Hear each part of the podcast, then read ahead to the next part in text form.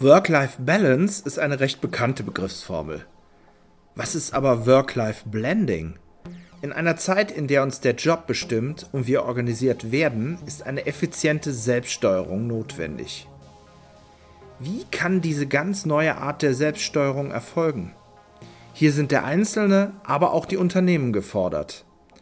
Mit dem Diplompsychologen, Buchautor und Referenten Markus Fäth spreche ich in drei interessanten Podcast-Beiträgen über die einzelnen Stufen in den Burnout, aber auch Wegen, einen solchen konsequent im Vorfeld verhindern zu können. Im letzten Teil des Podcast Talk mit Markus Fäth mit dem Titel Work-Life Blending Wohlbefinden dauerhaft sichern, lösen wir diese neue Formel auf. Wie immer am Mikrofon für Sie Michael Klems von infobroker.de. Der Infobroker Podcast. Der Audiokanal von infobroker.de. Start Sequence. Als wir uns damals bei der Akademie Deutscher Genossenschaften kennengelernt haben, war ja der Titel Work-Life Blending.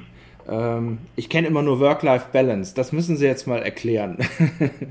ja, also äh, mir läuft der Begriff äh, Work-Life-Balance auch noch ganz häufig äh, über den Weg, aber das ist eigentlich so ein Begriff aus einer vergangenen Zeit, ne? weil der, der suggeriert ja, dass man Work und Life, also Arbeit und Leben, trennen kann. Ne? Äh, das war ja eigentlich schon immer Quatsch. Also äh, Arbeit ist ja ein Teil vom Leben.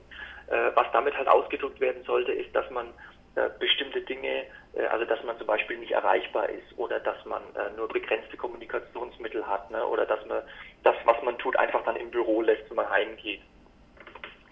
Und ähm, heutzutage muss man eigentlich von Work-Life-Blending sprechen, also Blending to Blend. Es, es überlappt sich, ne? es, der eine Bereich blendet in den anderen, weil man kann es auf die Formel bringen. Früher haben wir also als Arbeitende unseren Job organisiert. Wir hatten die Kontrolle. Ne? Heute organisiert der Job uns. Heute sagt der Job uns, was wir zu tun haben. Wir kriegen ein Meeting reingestellt, wir kriegen einen Kundentermin reingestellt, der Kollege kommt einfach ins Zimmer und will was. Ne? Also wir organisieren eigentlich nicht mehr, was wir tun, sondern wir werden organisiert. Und äh, Work-Life-Blending bedeutet, ich muss diesen Prozess, diese Abstimmung eigentlich selbst steuern. Niemand tut es mehr für mich. Keine Arbeitszeitbegrenzung strukturiertes, keine Kommunikationsbegrenzung strukturiertes, kein Feierabendrhythmus strukturiertes. Ich muss es strukturieren, diese Überblendung. Und äh, das ist eine ganz neue Art von Selbststeuerung, die wir brauchen. Das, das Ganze, wenn ich jetzt an die Globalisierung denke, wird, wird, ja, wird ja noch massiver, wenn ich dann in die anderen Zeitzonen gucke ja, dann ist, das, ist der Druck ja nochmal enorm höher, wenn ich mir vorstelle, da sind Unternehmen, die arbeiten im Team weltweit und ich muss andere Zeitzonen noch abpassen, um den Kollegen irgendwie, was weiß ich nicht, über irgendeinen so Screencast noch zu sprechen. Ähm, da hat's der, der Wandel am Arbeitsplatz, der hat ja, der hat ja auch im Grunde genommen, der hat ja auch gesellschaftliche Folgen, wenn man sich diese Debatte mit dem macht der Baumarkt auch am Sonntag demnächst auf. Das hätte ja so gesehen fatale Folgen. Ja, richtig, weil das Ganze, diese ganze Entgrenzung schreitet fort. Also alles äh, desintegriert, möchte ich mal sagen. Ne? Ich bin zum Beispiel ein totaler Verfechter, dass der, dass der, dass man am Sonntag eigentlich gar nichts arbeiten muss. Also auch, dass die äh, Geschäfte nicht aufmachen oder so. Diese verkaufsoffenen Sonntage bin ich eigentlich der totale Gegner, ähm, weil man braucht auch als Gesellschaft, man braucht diese diese Inseln, ja, diese zeitlichen und örtlichen Inseln, wo man einfach mal gar nichts machen muss. Also das, das, das stellt man ja, das stellt man ja so witzigerweise fest. Ähm, Feiertage haben wir ja eigentlich gar nicht mehr in Deutschland. Das, ich würde das mal als Urlaubstage bezeichnen. Wer feiert denn noch einen Feiertag? Also das sind äh, vielleicht ein gewisser Prozentsatz an wirklich sehr gläubigen Menschen, aber die größten, mhm. der größte Teil sagt doch, das ist doch klasse. Sie, siehe heute unser Interviewtermin, Brückentag, den nehme ich gleich mit, habe ich ein langes Wochenende. Also das Bedürfnis der Menschen ist ja enorm hoch.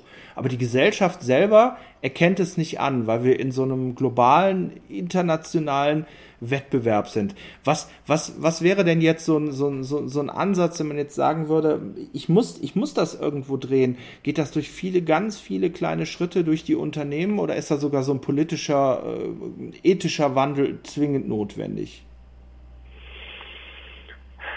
Oder müssen wir alle also explodieren und auf die Nase fallen? globaler Burnout?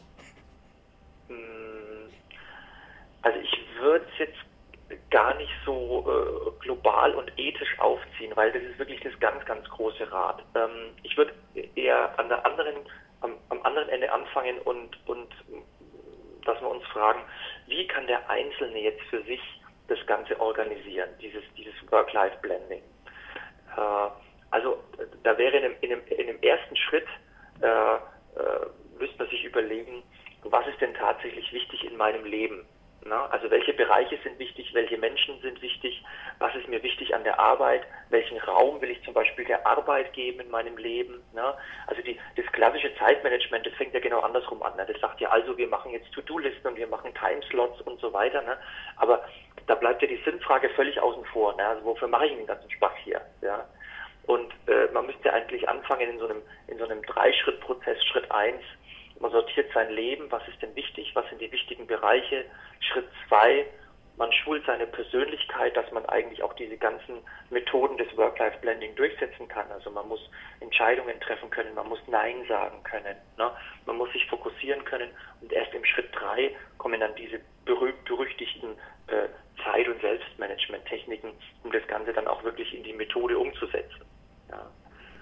Also mit Work-Life-Planning bedeutet Verantwortung übernehmen, die Selbststeuerung wieder übernehmen für sein ganzes Leben, natürlich auch für die Arbeit, dann persönliche Fähigkeiten ausbilden, um seinen Alltag besser zu steuern und dann sich erst Methoden drauf zu schaffen, wie man das macht. Das ist, ähm, das ist aber auch wieder sehr viel, ich sage jetzt mal, Theorie und Wunsch. Die Realitäten sehen natürlich äh, weitaus härter aus. Der Kunde ruft an, der will es gemacht haben, der will es fertig haben. Ähm, Gibt es da irgendwie ein Rezept, wie, wie man, wie man äh, damit umgeht gegenüber auch Menschen, die einen unter Druck setzen, dass man sagt, ähm, wir müssen uns da mal unterhalten, äh, das geht so nicht weiter, weil ich liefere da nicht mehr die Qualität. Was kann der Trainer da empfehlen? Auch vielleicht gegenüber dem Vorgesetzten, also das ist jetzt äh, egal. Letzten Endes ist, ist, ist das konkret ein Thema, das kann der Einzelne nicht lösen, wenn er den Kunden am Telefon hat. Ne?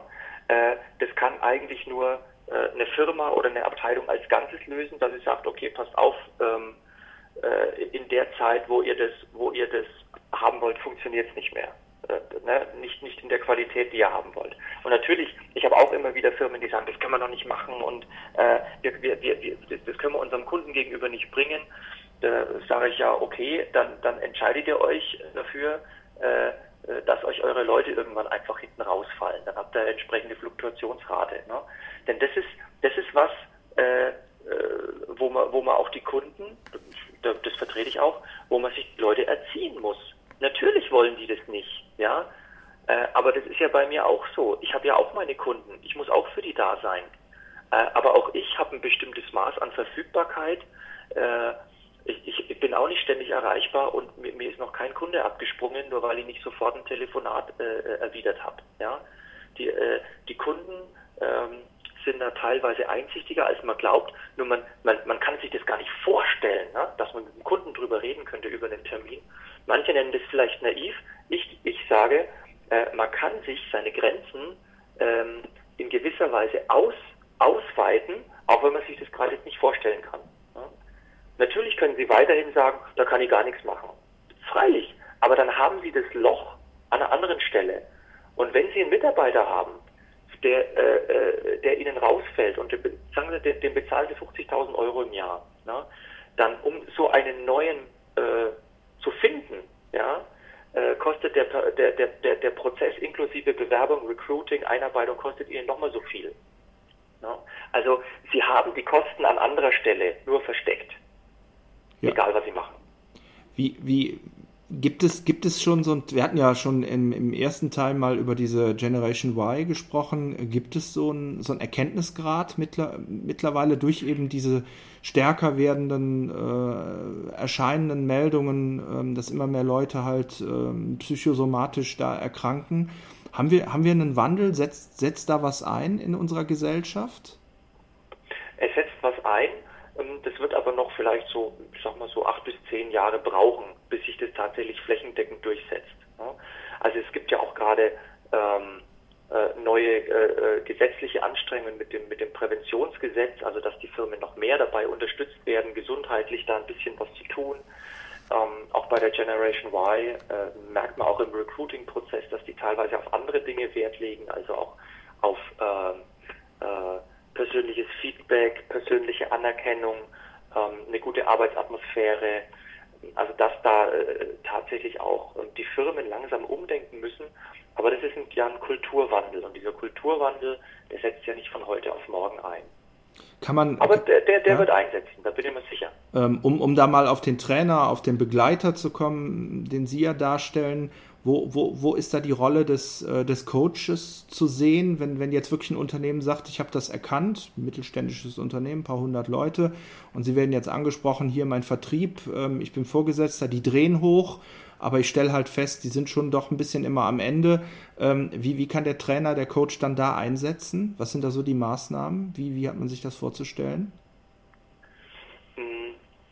Also erstens mal äh, würde ich immer schauen, dass das, was ich tue, von der Geschäftsführung gedeckt ist. Dass sie da oben einen Sponsor haben, weil äh, da, sonst können sie machen, was sie wollen, funktioniert nicht. Ne? Weil die Geschäftsführung irgendwann sagt, da, äh, da, da, da ziehe ich meine Karte und äh, ihr macht das, was ich als Geschäftsführung sage. Also erster Schritt, die Geschäftsführung muss mit an Bord sein. Zweiter Schritt, wenn Sie sagen Vertrieb, ich habe eine Vertriebsabteilung, ähm, ich würde mit denen äh, überhaupt mal raus, rausziehen, was sind denn eure größten Baustellen? Also nicht standardmäßig reingehen und sagen, aha, ihr habt Stress, ich habe hier ein Stressmanagement-Seminar, das ziehen wir jetzt durch, sondern in jeder Firma gibt es ja andere Baustellen. So, äh, das heißt Schritt zwei, Analyse, was sind eure größten Baustellen und äh, äh, wie können, wie stellt ihr euch eine Lösung vor als Abteilung, ja, oder als Geschäftszweig? Und dann würde ich versuchen, das koordiniert mit der Geschäftsführung und mit der Abteilung äh, Schritt für Schritt umzusetzen, eine Lösung zu arbeiten, zu sagen, okay, gut, so kann das passieren. Und das kann, das kann was, das, das können mit, Maßnahmen sein auf Mitarbeiterebene, das können Einzelcoachings sein, das können aber genauso gut Strukturprozesse sein, dass man die Abstimmungen zu anderen äh, Abteilungen verbessert, dass man überhaupt sich mal fragt, das hatte ich einmal ähm, äh, äh, Vertrieb, dass man überhaupt mal festlegt, was sind denn eigentlich unsere wichtigen Kunden? Was sind denn unsere strategischen Kunden? Die Leute haben sich aufgerieben im Klein-Klein äh, für ein Apfel und ein Ei äh, und äh, dann sind wir mit der Geschäftsführung hingegangen und haben gefragt, für wen macht ihr das eigentlich? Wer sind denn eure Kunden? Wo also das berühmte Pareto-Prinzip, Pareto ja? Dass man ja, genau. Ne, so ein bisschen so in die Richtung. Ja. Gibt es denn ähm, wirklich äh, auf Ihrer Vita oder auf Ihrer Referenzliste wirklich so, so absolute Erfolgsmodelle, wo Sie, wo Sie so zurückblicken und sagen, ja, also äh, die Abteilung, den Betrieb habe ich äh, so mit Maßnahmen gedreht? Das befriedigt ja auch einen Trainer, wenn er wirklich weiß, dass eine Nachhaltigkeit zu beobachten ist. Äh, die habe ich, also wenn, wenn ich solche Themen bearbeite, habe ich die nicht auf der offiziellen Referenzliste. Okay. Die, die äh, erwähne ich dann vielleicht in einem persönlichen Gespräch, wenn ich dann bei einem Neukunden sitze. Weil äh, sowas äh, gibt kein Unternehmen gerne preis, dass es da irgendwo kracht, dass, das, dass die Leute rausfallen. Ne? Weil ein Unternehmen hat ja keine Probleme, das hat Herausforderungen. Ja? Und ähm, äh, deswegen, äh, wenn ich mit Unternehmen daran arbeite, äh, dann anonymisiere ich das teilweise in einem, in einem, in einem Neukundengespräch und sage dann, okay, passen Sie auf, Firma XY, ähm, das war mein Vorgehen und das waren die Ergebnisse. Aber, da sind. Aber da sind wir ja eigentlich noch auf einem weiten Weg, ja, dass, dass, dass die Unternehmen äh, das Outing noch nicht betreiben, dass sie selber versuchen, da an Optimierung dran zu arbeiten. Wäre eigentlich eine gute Idee für so eine Art, äh, ich sag jetzt mal Label, was man sich gibt, wie so ein Öko-Unternehmen. Ja, richtig. Also äh, einige wenige haben, haben, haben das auch erkannt und sagen, Mai, äh, wir promoten das auch äh, bei Neueinstellungen, dass wir sagen, zum Beispiel Gesundheit ist ein Thema äh, oder betriebliches Gesundheitsmanagement ist ein Thema, gesunde Führung ist ein Thema. Äh, also wenn das dann äh, eingesetzt wird, das kann auch eine wirkmächtige äh, Anziehungskraft sein, ne? also wo, wo das die Leute motiviert und sagt, boah, das ist interessant für mich. Ähm, da funktioniert dann, um jetzt mal für uns jetzt mal hier den Kreis zu schließen, da funktioniert dann auch mein Work-Life-Blending, ne? weil ich schon in meiner Arbeit Bedingung, Bedingungen vorfinde, die mich dabei unterstützen, das Ganze unter den Hut zu kriegen. Prima, besten Dank, Markus Feld. Gerne. Sie hörten Work-Life-Blending, Wohlbefinden dauerhaft sichern, der Infobroker.de Podcast im Gespräch mit Diplompsychologe Markus Fäth Buchautor und Referent für Business und Karriere. Nutzen Sie den Kommentarbereich hier im Podcast für Ihr Feedback. Wir und auch Herr Fäth freuen uns darauf. Gerne können Sie Markus Fäth auch direkt kontaktieren. Die URL zu seiner Webseite lautet www.markusfäth.com. Den Namen bitte nur in einem Wort und den Umlaut Ä als AE schreiben. Fäth schreibt sich mit V, also V-A-E-T-H. Oder Sie googeln den Namen einfach. Das Gespräch mit Markus Fäth geben wir als Dreiteiler im Podcast wieder. Haben Sie bereits Teil 1 und Teil 2 gehört? Sie finden die Links zu den beiden ersten Teilen am Ende dieses Beitrages. Markus Fäth und auch meine Wenigkeit hoffen, dass mit diesem Podcast Sie neue Impulse und weiterführende Ideen erreichen. Gestalten Sie sich selbst und lassen Sie sich nicht gestalten. Viel Erfolg und bis zum nächsten Podcast-Beitrag sagt und wünscht Ihnen Michael Clems von infobroker.de.